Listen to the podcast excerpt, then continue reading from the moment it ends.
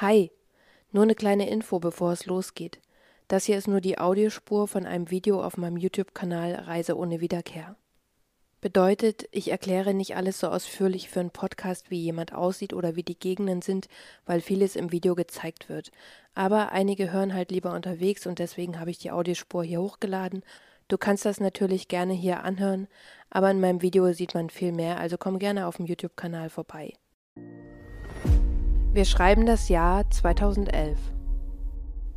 Die 23-jährige Chen aus Peking studiert an der Universität von Toronto.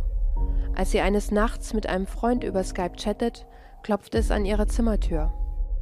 Kurz darauf muss ihr Freund in China über die Webcam hilflos mit ansehen, wie Chen von einem fremden Mann angegriffen wird.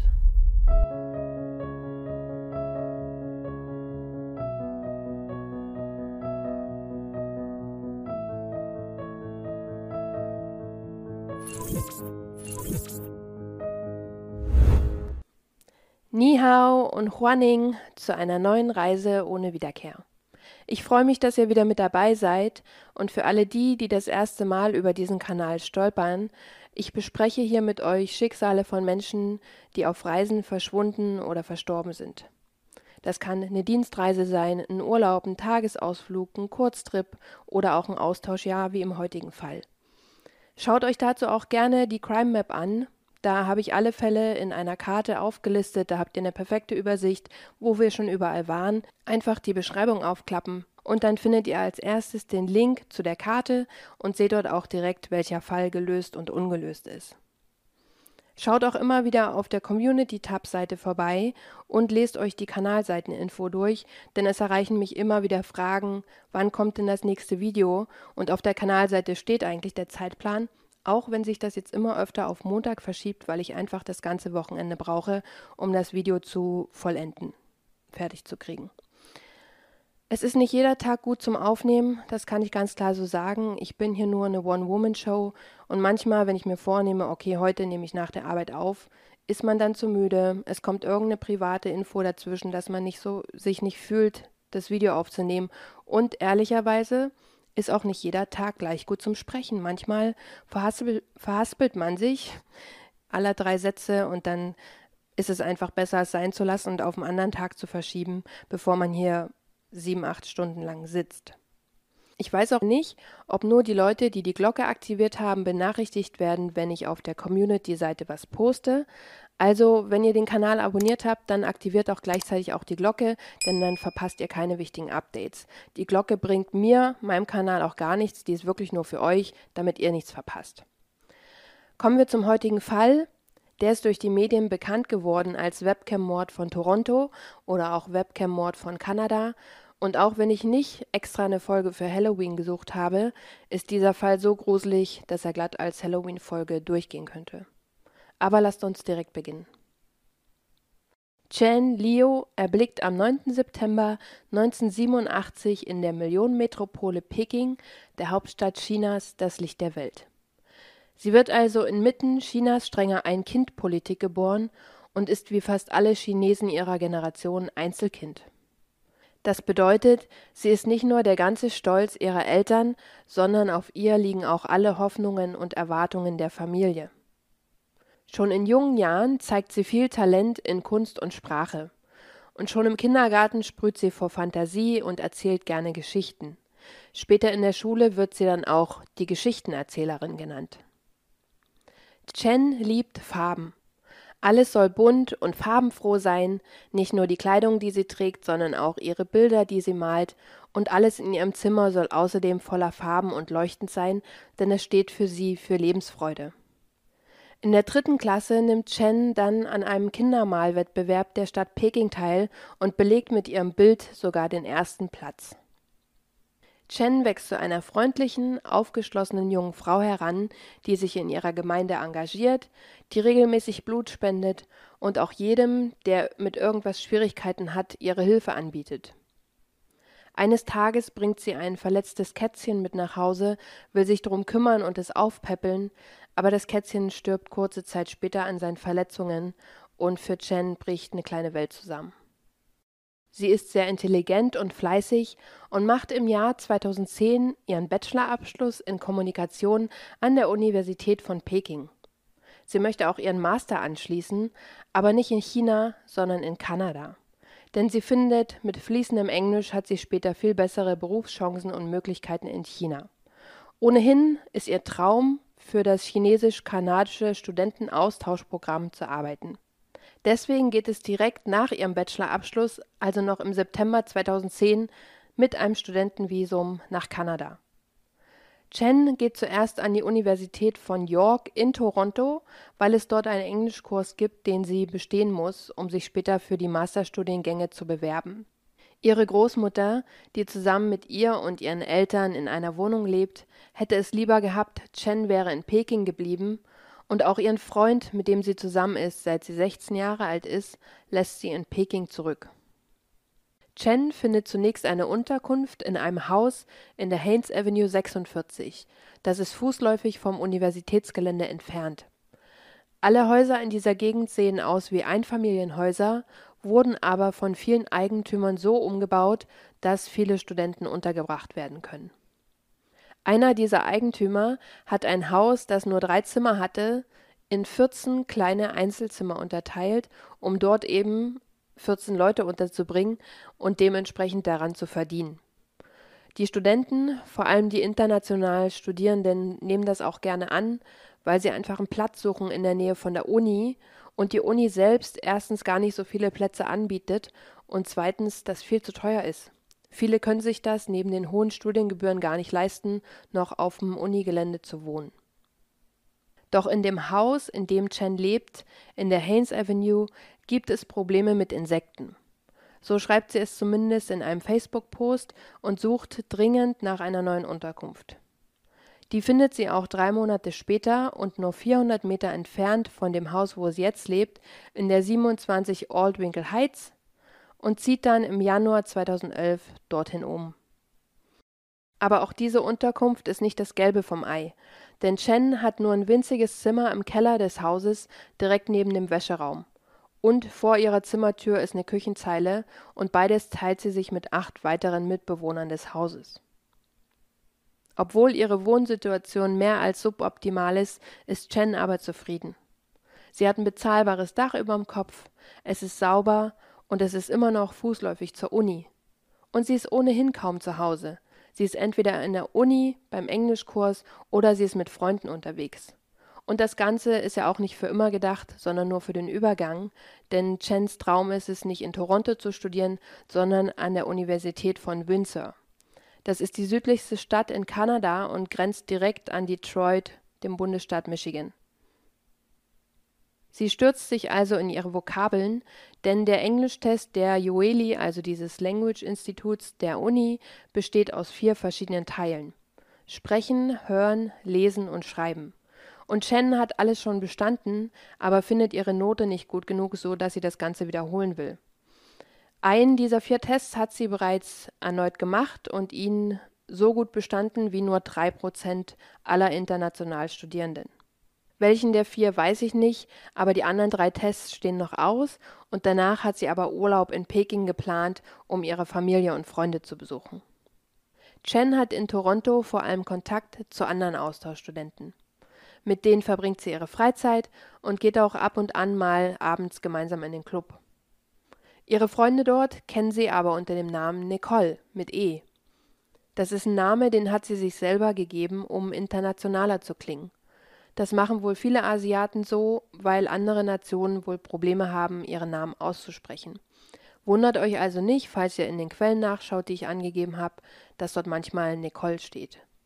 Ich werde sie aber weiter bei ihrem richtigen Namen Chen nennen und hoffe, dass ich das richtig ausspreche. Ich habe mir aber extra Aussprachevideos auf YouTube angeguckt oder angehört, um zu wissen, wie man es ausspricht und hoffe, das ist richtig. Und obwohl Chen Anschluss in Toronto gefunden hat, ist ihr Computer ihr Tor nach draußen, quasi ihr Fenster nach China, der Kontakt zu ihrer Familie. Durch den Zeitunterschied von genau zwölf Stunden, also einem halben Tag, gibt es feste Zeiten, in denen sie mit ihrer Mutter videotelefoniert und dem Rest ihrer Familie. Die Beziehung zu ihrem Freund Shan ist indes durch die örtliche Trennung in die Brüche gegangen. Sie haben es die ersten Monate versucht, aber im Januar 2011, also nach vier Monaten, eingesehen, dass es so erstmal nichts bringt. Vielleicht ist es auch nur eine Pause, denn niemand weiß, was passiert, wenn Chen wieder zurück nach Peking kommt, aber sie ist ja für eine unvorhersehbare Zeit erstmal weg. Jetzt erst dieser Englischkurs, dann noch ihr Masterstudium, was mindestens zwei Jahre geht. Deswegen entscheiden beide, dass es zu diesem Zeitpunkt einfach keinen Sinn macht, die Beziehung auf Biegen und Brechen aufrechtzuerhalten.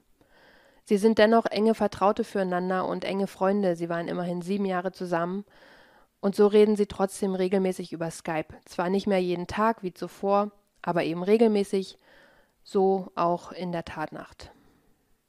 Es ist Freitag, der 15. April 2011, kurz nach Mitternacht.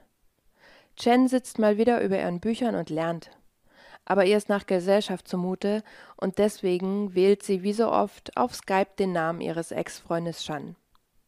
Sie erzählt ihm, dass sie bis gerade eben noch mit ihrer Mutter geskypt hat und diese darüber informiert hat, dass sie jetzt Flugtickets hat für den Sommer, damit sich alle endlich mal wiedersehen. Sie erzählt ihm außerdem, dass sie heute Probleme mit ihrem WLAN hatte und bis jetzt ihr Handy nicht ins WLAN eingeloggt bekommt und sie deswegen am Tag schon ein paar ihrer Mitbewohner gefragt hat, die ihr aber auch nicht helfen konnten. Chen und Chan sitzen also beide vor ihrem Laptop, haben die Kamera an, sehen sich also gegenseitig, wobei man dazu sagen muss, dass Chens Laptop keine integrierte Kamera hat und sie deswegen extra eine Webcam auf ihrem Laptop hat. Beide unterhalten sich via Headset, haben also Kopfhörer auf. Während sich beide also unterhalten, hält Chen auf einmal inne und sagt zu ihrem Ex-Freund: Du, ich glaube, es hat gerade an meiner Tür geklopft. Shan schaut auf die Uhr. Bei ihm in Peking ist es kurz nach 13 Uhr, bedeutet, in Toronto ist es kurz nach 1 Uhr nachts. Wer klopft denn so spät noch an ihre Tür? Er sieht, wie Chen zur Tür geht, der Ausschnitt der Kamera zeigt den oberen Türrahmen bis circa unterhalb der Türklinke, und er sieht, wie sie zuerst mit jemandem spricht. Was sie sagt, kann er nicht verstehen, denn erstens ist das Headset viel zu weit weg, um den Ton abzunehmen, und zweitens versteht er auch kein Englisch. Da die Tür keinen Spion hat, kann man davon ausgehen, dass Chen eventuell gefragt hat, wer denn vor der Tür steht, bevor sie diese geöffnet hat. Shan sieht von seinem Laptop aus einen großen, athletischen Mann im Türrahmen stehen. Er hat weiße Hautfarbe, ein bisschen verstrubbelte braune Haare und er trägt ein blaues V-Neck-T-Shirt und eine Schlabberhose. Chen unterhält sich mit dem Mann an der Tür und reicht ihm kurz darauf ihr Handy. Der Fremde steht also im Türrahmen und tippt auf ihrem Handy rum. Ihr Ex-Freund denkt sich, ach, das wird jemand sein, der ihr wegen ihrem WLAN-Problem hilft. Chen hat sich mittlerweile auch wieder an ihren Laptop gesetzt, ist aber nicht ihrem Ex-Freund zugewandt, sondern dem Fremden in der Tür. Als sie kurz danach zur Tür geht, um ihr Handy wieder entgegenzunehmen, will der Fremde sie umarmen, aber sie will das nicht und weist ihn von sich. Shan muss von Peking aus hilflos mit ansehen, was dann passiert. Chen versucht den Mann aus ihrem Zimmer zu drängen und die Tür zu schließen, doch er ist viel stärker als sie und drängt sie in ihr Zimmer. Beide beginnen zu kämpfen, und kurz darauf wirft er sie auf ihr Bett, sie fällt dadurch außerhalb des Sichtbereichs der Kamera. Shan sieht nur noch ihren linken Fuß in der Kamera, der heftig strampelt, und er hört, wie Chen immer wieder Nein ruft, erst auf Mandarin, dann auf Englisch. Er selbst ist außer sich und schreit ins Mikrofon, aber das Headset ist ja noch angesteckt und wahrscheinlich hört man ihn deswegen in Toronto nicht. Kurz darauf hört er zwei dumpfe Schläge und danach ist Funkstille. Er hört keinen Mucks mehr von Chen. Er klebt am Laptop, starrt auf den Monitor, ungläubig, was gerade passiert ist. Er versucht sich zu beruhigen, damit er nichts verpasst, was dort geschieht, und damit er wenigstens über Audio alles mitbekommt. Er sieht zwar nicht, was im Zimmer vor sich geht, aber an irgendeiner Stelle hört er, was so klingt wie Schlüssel, dann kurze Zeit später minutenlanges schweres Atmen und er hört Möbelrücken. Nachdem er circa 20 Minuten auf den Bildschirm gestarrt hat, bewegt sich doch etwas vor der Kamera. Nicht etwas, jemand. Der Kameraausschnitt zeigt einen Mann, aber nicht komplett, sondern nur vom Bauch bis zu den Knien. Er ist komplett unbekleidet. Kurz danach bricht die Verbindung zwischen Toronto und Peking ab. Chan ist in Panik. Was soll er tun? Wen kann er benachrichtigen? Er selbst ist ja 10.000 Kilometer weit entfernt. Und in Kanada, Toronto, ist es kurz nach halb zwei Uhr nachts. Ihm fällt aber ein, dass er die Zugangsdaten zu Chens Social-Media-Profilen hat. Er loggt sich also ein und beginnt Nachrichten zu schreiben an ihre chinesischen Kontakte, denn Englisch kann er ja nicht. Seine Nachricht lautet Chen ist in Gefahr. Jemand hat sie in ihrem Zimmer angegriffen. Bitte seht nach. Kurz nach 14 Uhr Ortszeit benachrichtigt er auch ihre Eltern. Er erzählt ihnen, was passiert ist. Chens Vater ist unterwegs, kann nicht eingreifen, und ihre Mutter sitzt jetzt vor dem gleichen Problem wie Shan.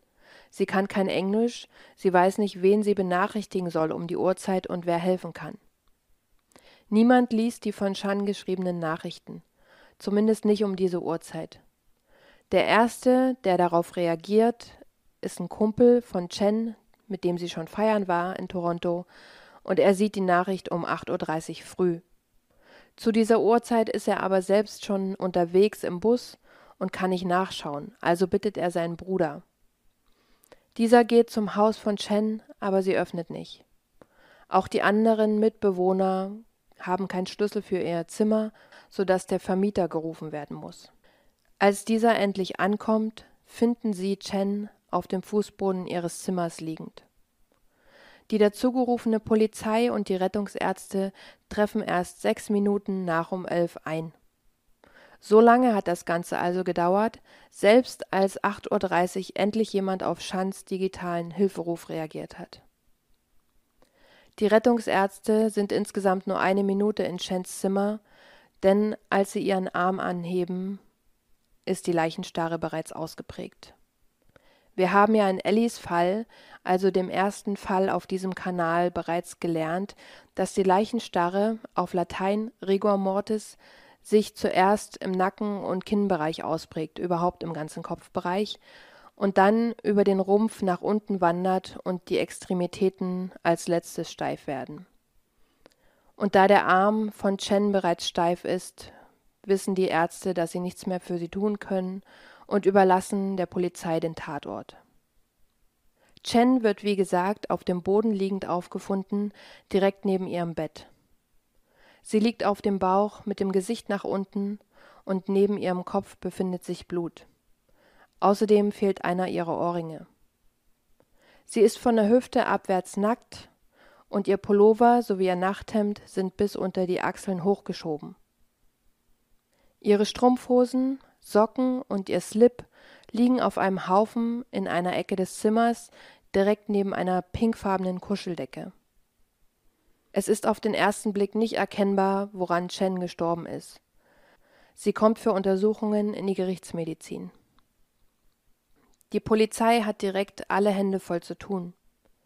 Doch zunächst werden natürlich die Eltern von Chen informiert, die seit nunmehr zehn Stunden auf Antworten aus Kanada warten. Als sie vom Tod ihres einzigen Kindes erfahren, ändert sich ihr Leben schlagartig. Doch dazu später mehr. Sie nehmen direkt den nächsten Flug nach Toronto. Die Polizei erfährt unterdessen, dass es einen Zeugen gibt, der die Tat online beobachtet hat. Mit Hilfe eines Dolmetschers wird Chan befragt. Und er erzählt ihnen alles, was er die Nacht gesehen und gehört hat. Er erzählt ihnen von dem Mann, der die Nacht an Chens Zimmertür geklopft hat. Er sagt, er hatte weiße Hautfarbe, braune Haare, war circa 20 bis 30 Jahre alt und circa 1,83 Meter groß. Er sagt, dass er keine Videoaufzeichnungen hat, aber dass er das Audio mitgeschnitten hat, weil er und Chen immer die Audiospuren mitgeschnitten haben, wenn sie geredet haben. Durch die ganzen Infos von ihrem Ex-Freund weiß die Polizei jetzt nicht nur, was sich ungefähr in dem Zimmer abgespielt hat, sondern auch, was eigentlich im Zimmer fehlt. Denn dort war kein Laptop, keine Webcam und auch kein Handy. Auf dem Schreibtisch waren nur noch die Kabel und die Maus. Und sie wissen, wenn Chen die Tür freiwillig geöffnet hat und dem Mann ihr Handy gegeben hat, dann ist es wahrscheinlich jemand, der sie kannte. Wahrscheinlich auch jemand, der mit im Haus lebt, denn er stand ja direkt vor ihrer Zimmertür und nicht vor dem Haus. Die Mitbewohner sind sowieso die nächsten auf der Liste gewesen, die befragt werden, einfach um zu wissen, ob irgendjemand von ihnen was gesehen oder gehört hat in der Nacht, aber jetzt werden sie auch nach ihrem Alibi befragt. Weil es so viele sind, dauert die Befragung insgesamt zwei Tage. Sieben Mitbewohner haben sie nun überprüft, nur einer fehlt noch. Und diesen können sie nicht erreichen, und er war auch, laut Aussage der anderen Mitbewohner, seit der Tatnacht nicht mehr zu Hause. Sein Name Brian Dixon. Die Ermittler können ihn dann aber am 18. April, also drei Tage nach der Tat, doch ausfindig machen. Er ist nämlich bei seinen Eltern, die in einem anderen Stadtteil von Toronto leben. Brian ist sehr höflich am Telefon und stimmt zu, am nächsten Tag freiwillig zu einem Interview auf die Polizeistation zu kommen.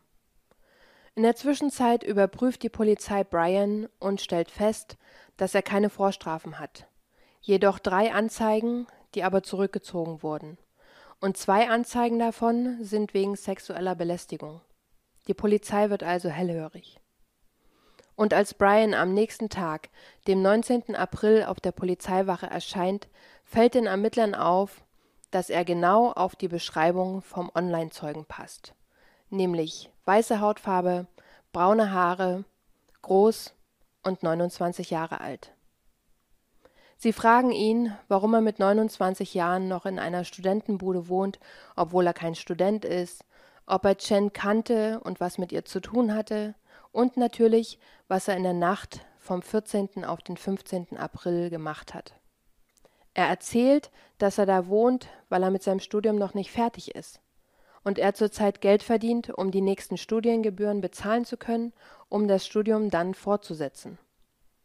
Er sagt außerdem, dass er Chen das erste Mal vor einem Monat getroffen und kennengelernt hat, als er unten in der Küche war. Sie kam aus ihrem Zimmer und sie haben sich darüber unterhalten, dass es in dieser Küche gar keinen Ofen gibt.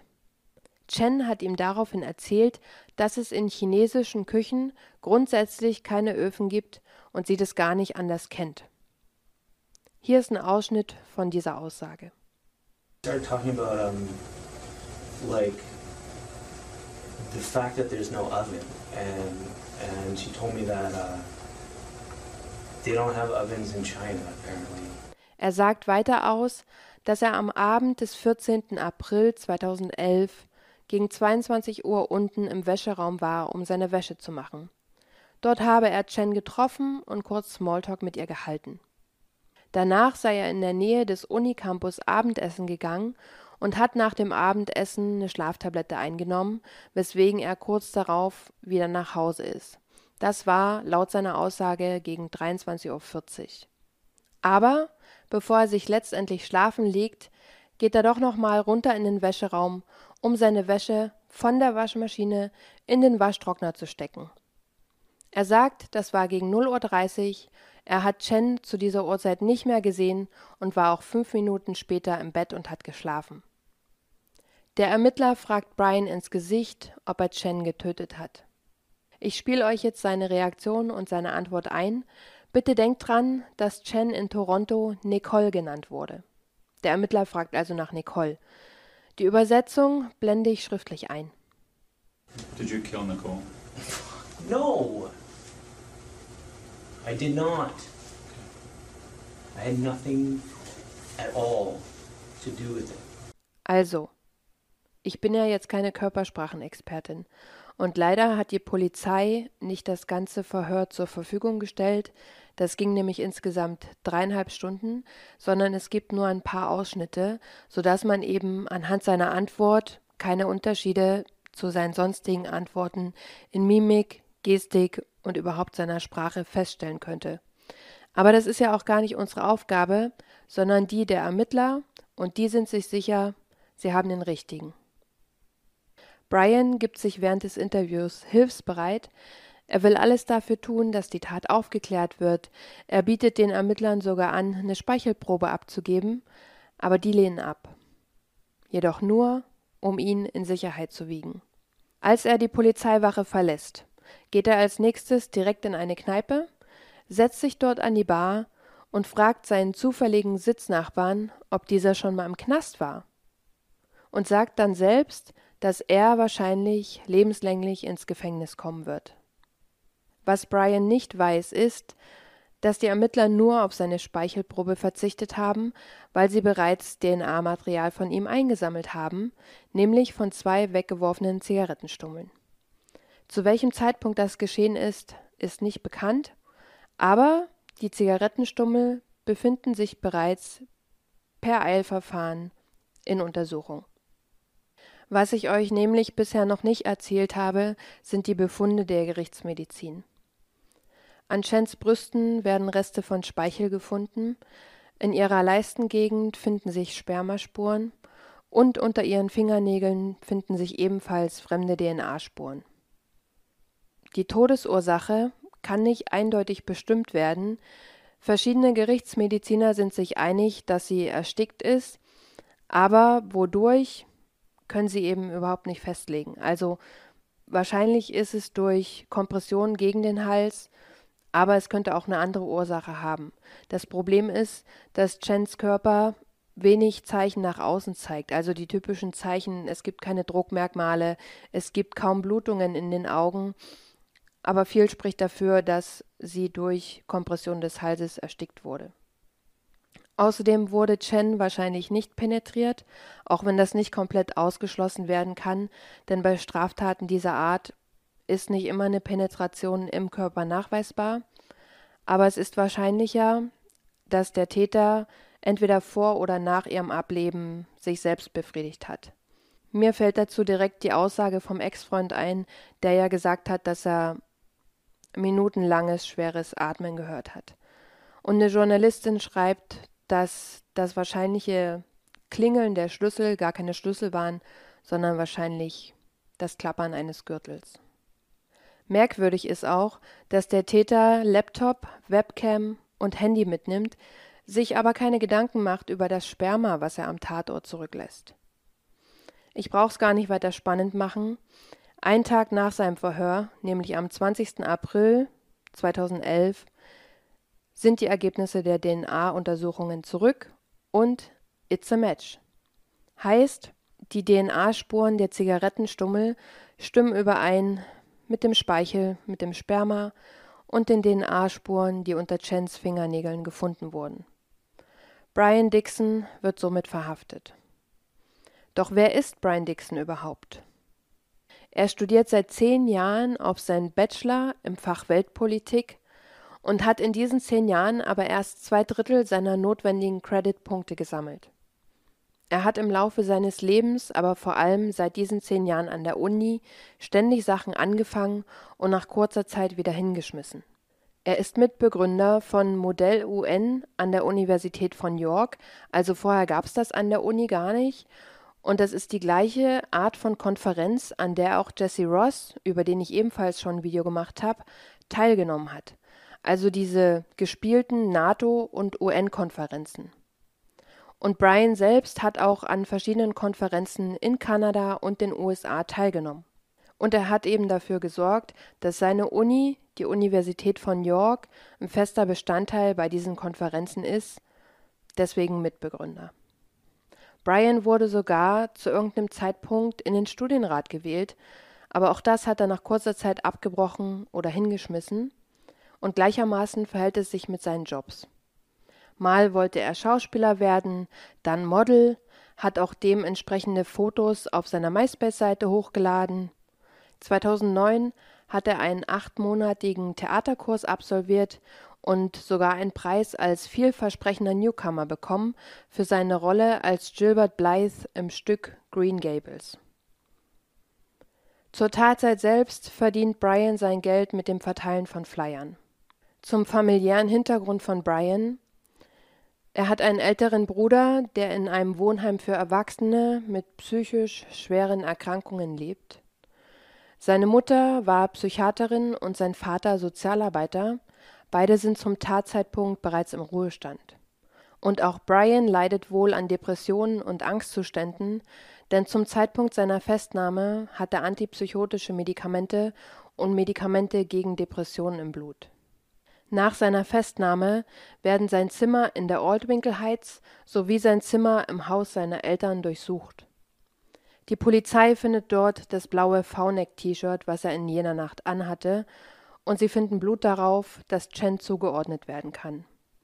Es wurde ja auch gesagt, dass sich Blut neben ihrem Kopf auf dem Boden, als sie gefunden wurde, vorfand, aber ich habe nirgendwo online gefunden, wie das Blut zustande kam, wo das herkam, denn es ist nie von äußeren Verletzungen die Rede. Das wird also nie aufgeklärt. Aber er hat eben auch Blut von ihr an dem T-Shirt, aber wie das zustande kam, wo das herkommt, ist nicht klar. Sie finden in seinen Zimmern mehr als 100 DVDs mit PORNO-Inhalt. Ich werde das jetzt nicht immer buchstabieren und auch nicht aussprechen, deswegen P, wenn ich P sage, wisst ihr Bescheid. Und die Hälfte dieser P-DVDs sind asiatische Ps.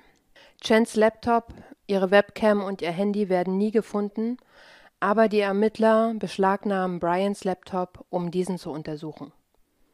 Brian ist angeblich in einem Forum unterwegs und dort nennt er seine präferierten P-Darstellerinnen, alle haben asiatische Namen.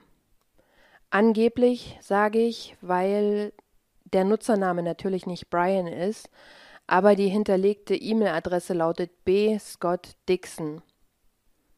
In privaten Nachrichten in diesem Forum und auf anderen Seiten mit diesem Nutzernamen werden verstörende Nachrichten gefunden, die sich auf Inzest und Kinder-P beziehen. Ihr wisst, ich erzähle sonst immer ausführlich und detailreich, aber bei dem Thema mache ich einen Cut, weil weder will ich das, was ich dort gelesen habe, in den Mund nehmen, noch möchte ich, dass es auf meinem YouTube-Kanal stattfindet. Ich kann euch nur so viel sagen, es geht darum, wie alt Kinder sein sollten und was er mit seinen eigenen Kindern machen würde, wenn er sie hätte. Ihr findet alle Quellen in der Beschreibung unter dem Video, also wenn es euch so brennend interessiert, dann lest es dort selbst oder einfach lieber nicht.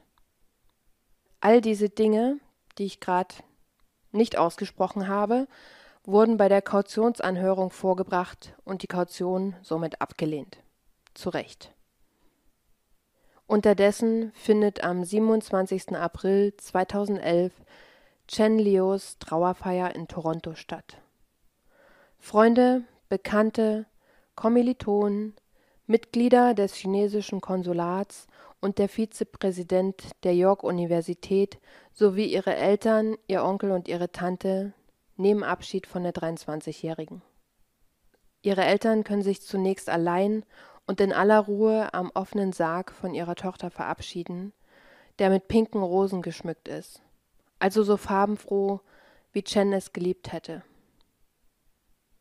Der Vizepräsident der Universität York gibt außerdem bekannt, dass es fortan ein Chen-Lio-Stipendium geben wird in Höhe von 5000 kanadischen Dollar, das jährlich an einen Studenten oder eine Studentin der Yoeli, also dieses Language Instituts, an dem auch Chen gelernt hat, vergeben wird. Einen Tag nach ihrer Beerdigung pflanzen Familie und Freunde eine Eiche für Chen auf dem Campus der Universität. Ein Stein und eine Plakette mit ihrem Namen drauf vor diesem Baum soll für immer an Chen erinnern. Chen wird noch in Kanada kurz nach der Trauerfeier eingeäschert und in einer Urne von ihren Eltern mit nach Hause genommen, wo sie sie am Rande Pekings auf einem Friedhof begraben. Fast genau drei Jahre später Ende März 2014 beginnt dann der Prozess. Die Anklage lautet auf Mord, der Angeklagte plädiert jedoch auf nicht schuldig. Er hatte im Vorfeld der Staatsanwaltschaft angeboten, sich des Totschlags schuldig zu bekennen, aber die Staatsanwaltschaft dachte sich, ne, wir haben genug, um dich wegen Mordes dran zu kriegen, also kommt es zum Prozess und zwölf Geschworene sollen entscheiden. Der Verteidiger von Brian sagt direkt zu Beginn des Prozesses zu den Geschworenen, es geht hier in dem Prozess nicht darum, wer es war, sondern ob wir hier wirklich von Mord, also einer Tötungsabsicht sprechen. Während der Verhandlungen sehen die Geschworenen Fotos vom Tatort, einschließlich der leblosen Shen auf dem Fußboden ihres Zimmers. Sie hören die Aussage vom Online-Zeugen von Chens Ex-Freund und sie erfahren alles über die DNA-Beweise, also alles, was wir bereits besprochen haben. Die Richterin bittet die zwölf Geschworenen, sich die folgenden vier Fragen selbst zu beantworten. Erstens, hat Brian Dixon den Tod von Chen Leo zu verantworten? Zweitens, wenn ja, war er im geistigen Zustand zu wissen, was er tut? Drittens, wenn ja, hat er Chen wegen einem sexuell motivierten Grund angegriffen? Und viertens, wenn ja, waren der sexuelle Übergriff und der Mord Folgehandlungen? Sollten Sie alle vier Fragen mit Ja beantworten, ist er wegen Mordes ersten Grades schuldig zu sprechen. Sollten Sie aber eine einzelne dieser vier Fragen mit Nein beantworten, ist er wegen Totschlags zu verurteilen. Der Prozess ist eigentlich auf drei Wochen angesetzt, dauert aber insgesamt nur sechs Prozesstage. Am 12. April 2014, also drei Tage vor dem dritten Todestag von Chen, kehren die zwölf Geschworenen nach nur vier Stunden Beratung zurück in den Gerichtssaal. Ihr Urteil ist einstimmig und lautet schuldig wegen Mordes ersten Grades. Brian Dixon erhält eine Strafe von 25 Jahren ohne die Möglichkeit der vorzeitigen Entlassung. Die Aussagen, die auf Brians Computer gefunden wurden, haben bei diesem Prozess keine Rolle gespielt und kamen dort nicht zur Sprache, sondern wurden bis zur Urteilsverkündung unter Verschluss gehalten. Das hat natürlich rechtliche Gründe, auf die ich hier nicht weiter eingehen will, aber es hatte seinen Grund, warum die im Prozess nichts zu suchen hatten. Da kann man nur sagen, gut, dass der endlich weggesperrt ist. Leider hat's ein Menschenleben gekostet, bis dieser gefährliche Mann endlich hinter Gitter gekommen ist. Und eigentlich darf der auch da nie wieder raus. Vor allem darf er keinen Kontakt zu Kindern oder jemals eigene Kinder bekommen. Ich habe euch ja erst gesagt, ich gehe später noch darauf ein, was der Tod von Chen für die Eltern bedeutet hat. Und ich möchte euch einen Absatz aus dem Victim Impact Statement vorlesen. In diesem Fall ist es ein Brief des Vaters und dieses Victim Impact Statement wird von Angehörigen vorgetragen, meistens zwischen dem Schuldspruch und der Urteilsverkündung. Zitat Wir haben unsere geliebte Tochter verloren. In unseren Herzen können wir keine schmerzhaftere Erfahrung machen. Jeden Tag weinen wir und wünschen uns, wir könnten mit ihr gehen. Wir können nachts nicht schlafen, vor allem ihre Mutter nicht, die um Mitternacht aufwacht, um an den Computer zu gehen, in der Hoffnung, das vertraute Gesicht ihrer Tochter wiederzusehen. Sie hofft immer noch, dass Chen auf dem Bildschirm auftaucht. Mit dem Verlust unserer einzigen liebenswerten Tochter haben wir unsere gesamte Zukunft verloren. Zitat Ende. Der ganze Brief ist mehr als drei Seiten lang. Dort steht auch drin, dass die Mutter total krank geworden ist, sie ihren Job aufgeben musste, dass die Familie nicht mehr an irgendwelchen Feierlichkeiten teilnimmt und dass sie die Wochenenden am Grab von Chen verbringen. In der chinesischen Kultur ist es so, dass sich die jüngere Generation um die ältere kümmert, sprich die Kinder um die Eltern. Wir sind am Ende des Falls angekommen, aber ich möchte genau noch auf zwei Sachen eingehen und eine davon ist eben diese Ein-Kind-Politik in China. Immer wenn ich über solche Sachen während der Recherche stolpere, ärgere ich mich über mich selbst, wie ich sowas nicht wissen kann. Also klar habe ich schon davon gehört, dass es das in China gab. Das ist ja mittlerweile wieder abgeschafft. Mittlerweile. Es hat 35 Jahre angehalten und das heißt, dass eine ganze Generation Einzelkinder ist, sind. Sie haben keine Geschwister, keine Onkel, keine Tanten, keine Cousinen, nichts davon. Aber ich wusste halt auch gar nicht, was es für Auswirkungen hat. Also auch für Leute, die doch ein zweites Kind unerlaubt bekommen haben, ich kann euch deswegen nur empfehlen, wenn ihr Zeit habt und Interesse, schaut euch die Reportagen von Arte oder dem Weltspiegel an, findet ihr alles auf YouTube auf Deutsch. Wie gesagt, man kann nicht alles wissen, aber ich finde es erschütternd, solche Dinge zu erfahren und dann zu denken, in welcher Welt lebe ich denn, dass ich mich so wenig damit auskenne. Und wenn ihr das seht, könnt ihr eben auch verstehen und nachvollziehen, was es für Chens Eltern bedeutet, eben nur ein Kind gehabt zu haben.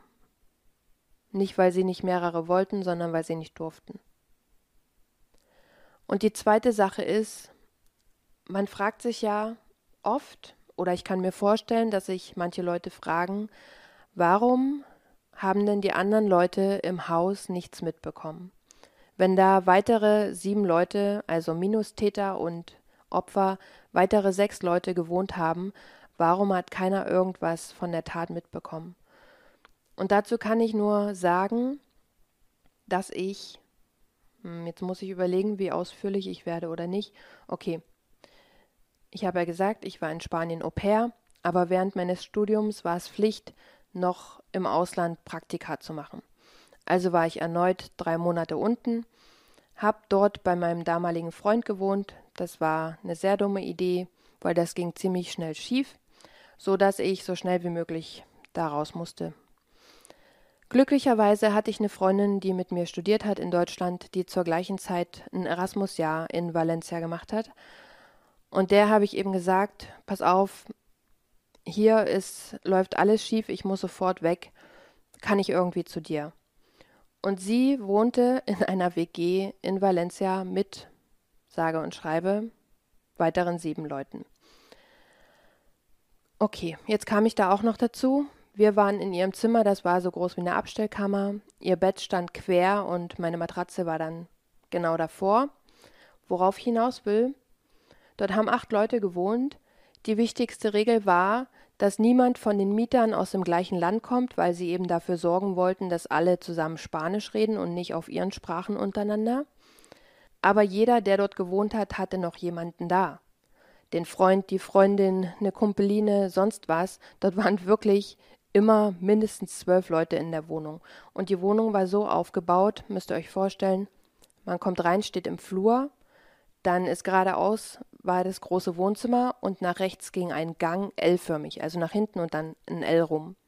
Also Wohnzimmer, Küche, das Zimmer von Tanja und mir, das war nicht mein Zimmer, ihr wisst schon, das Zimmer von Tanja, wo ich mit drin war, gegenüber Gott sei Dank ein Bad, dann ums L rum weitere drei Zimmer.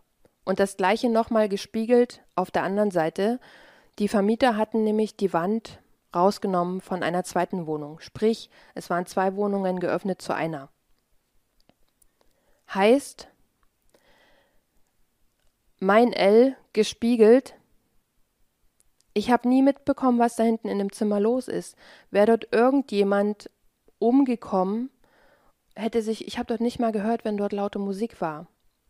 Was will ich damit sagen? Ich kann nicht für die Situation sprechen, aber ich kann für eine Situation sprechen oder eine ähnliche Situation, in der ich war und kann euch sagen, in meiner Wohnung, in meiner Wohnung, und kann euch sagen, dort, wo ich war, insgesamt für fünf Wochen, weil dann ging es für mich zurück nach Deutschland, hätte ich nichts mitbekommen. Und das ist ja das gleiche bei den Idaho-Morden, Dort fragt man sich ja auch, warum hat die eine Mitbewohnerin überhaupt nichts mitbekommen. Aber wirklich, das kommt auf die Wände an, das kommt auf die Entfernung an. Und da immer was los ist, und das sagt die eine ja auch in, also die Zeugin in den Idaho-Morden, dadurch, dass dort immer Besuch war und immer Krawall, du ordnest das ja nicht sofort als irgendwas Negatives ein, wenn du jetzt Schreie, also klar, Schreie und Schreie, ihr wisst, was ich meine. Es ist wirklich möglich, dass man überhaupt nichts mitbekommt. Okay, habe ich wieder Haufen privat erzählt, aber ihr hättet ja abschalten können.